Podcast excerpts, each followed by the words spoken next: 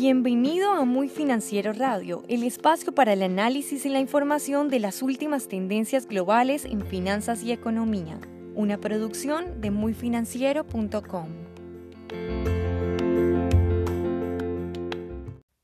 Buenas amigos, bienvenidos nuevamente a este episodio de Muy Financiero.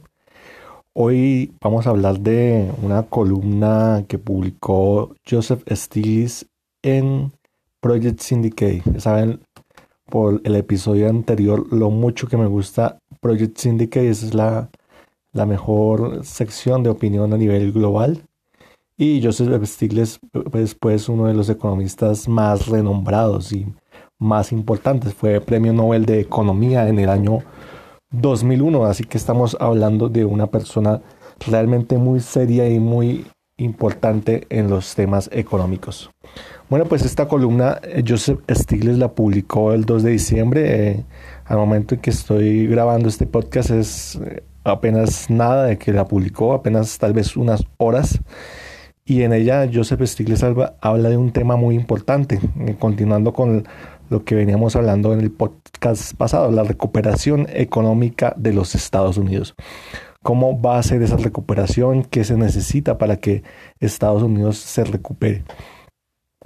En el anterior podcast había hablado de que eh, pues Laura Tyson y em, el señor economista Mendoza, él, es, eh, no me acuerdo realmente el nombre de este economista, Lenny Mendoza, ya me acordé.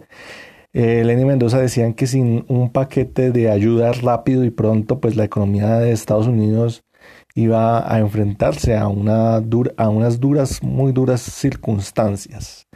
Bueno, pues en esta nueva columna que trae Joseph Stiglitz, él pues pasa por alto este escenario, pues ya se sitúa en la administración de Joe Biden que empezará en enero y pues Joseph Stiglitz situándose en ese escenario se pregunta qué es lo que Janet Yellen debe hacer. Bueno, ¿quién es Janet Yellen? Janet Yellen es la eh, nominada por Joe, Joe, Biden como nueva secretaria del Tesoro de los Estados Unidos. Esto es como decir acá el ministro de Hacienda. Entonces eh, Janet Yellen es la que se va a encargar de dirigir la política económica de los Estados Unidos.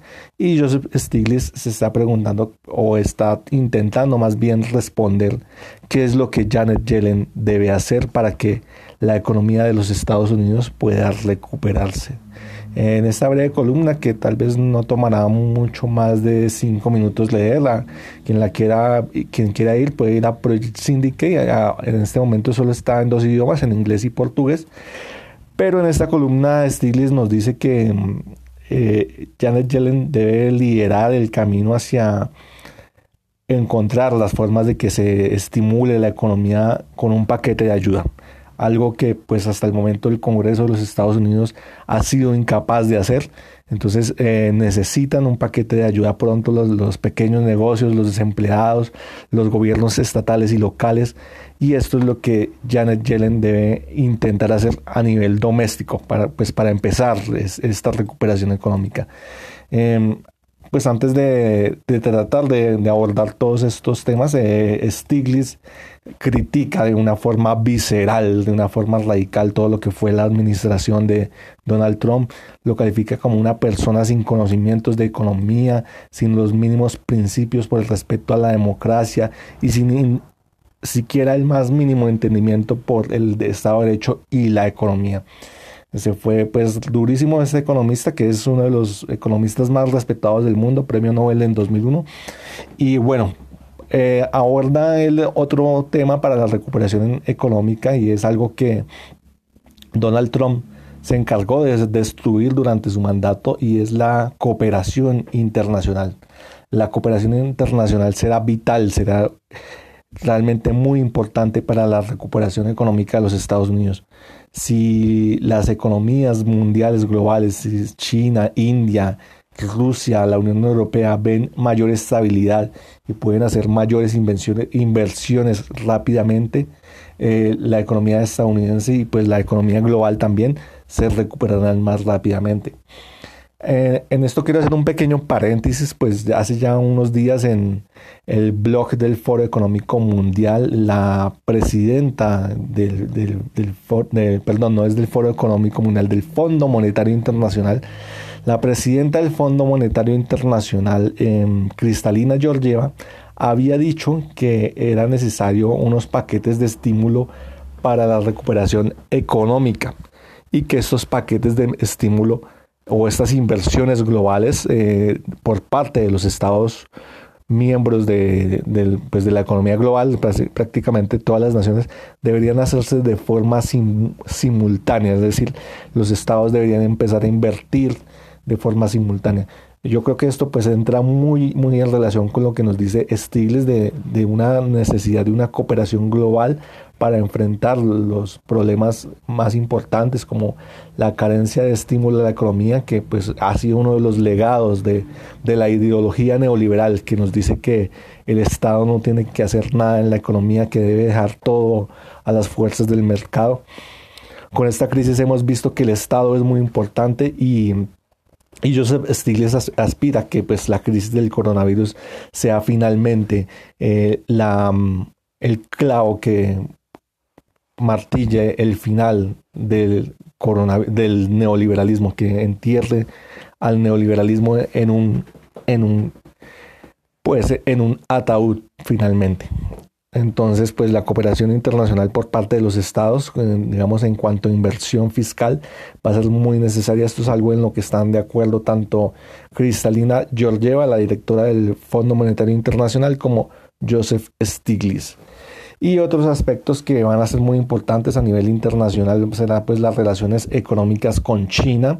Eh, debe haber una mayor apertura comercial así como pues la disposición de los Estados Unidos para enfrentar el cambio climático y digamos otros desafíos como la desigualdad, los, las crisis globales que se producen en, Oriente Medio, las guerras, una mayor estabilidad y una mayor gobernanza global serán vital para eso.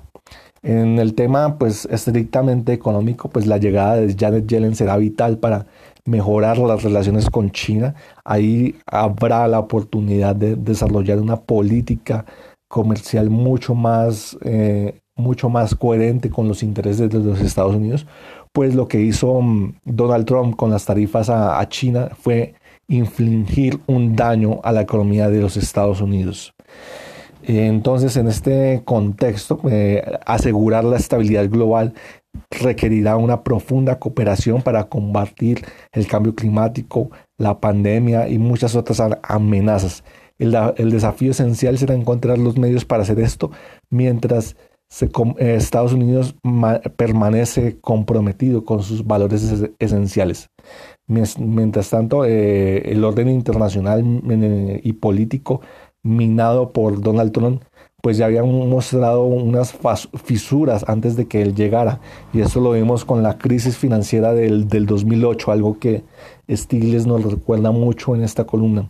Pues de las, después de esa crisis financiera del 2008, la crisis hipotecaria de, las burbujas financieras de las hipotecas subprime, se reveló que el neoliberalismo estaba en una crisis profunda y que la creencia de, la desregulación sin límites ha demostrado que esas condiciones y además con las ideas de la austeridad que vinieron en la década de los 2010 en la Unión Europea, se ha demostrado que esas ideas neoliberales no funcionan. Es claro, dice Stiglitz, que el neoliberalismo nos ha llevado a un crecimiento económico más bajo, a una desigualdad mucho más alta y a todas las consecuencias políticas y sociales que hemos visto en, los años recientes. Eh, a mí se me viene a la memoria pues las protestas que vimos en América Latina en 2019, en Colombia, en Chile, en Brasil, todas estas protestas sociales reclamando mejores salarios y mejores niveles de vida.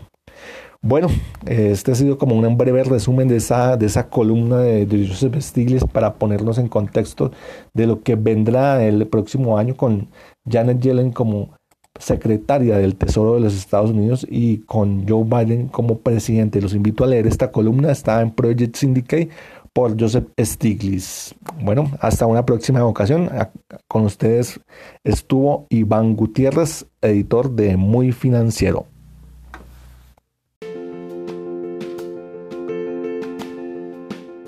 Este ha sido un episodio más de Muy Financiero Radio. No olvides compartir este podcast con tus contactos. Encuéntranos en Facebook, Twitter y Pinterest como Muy Financiero y en nuestra página web como muyfinanciero.com.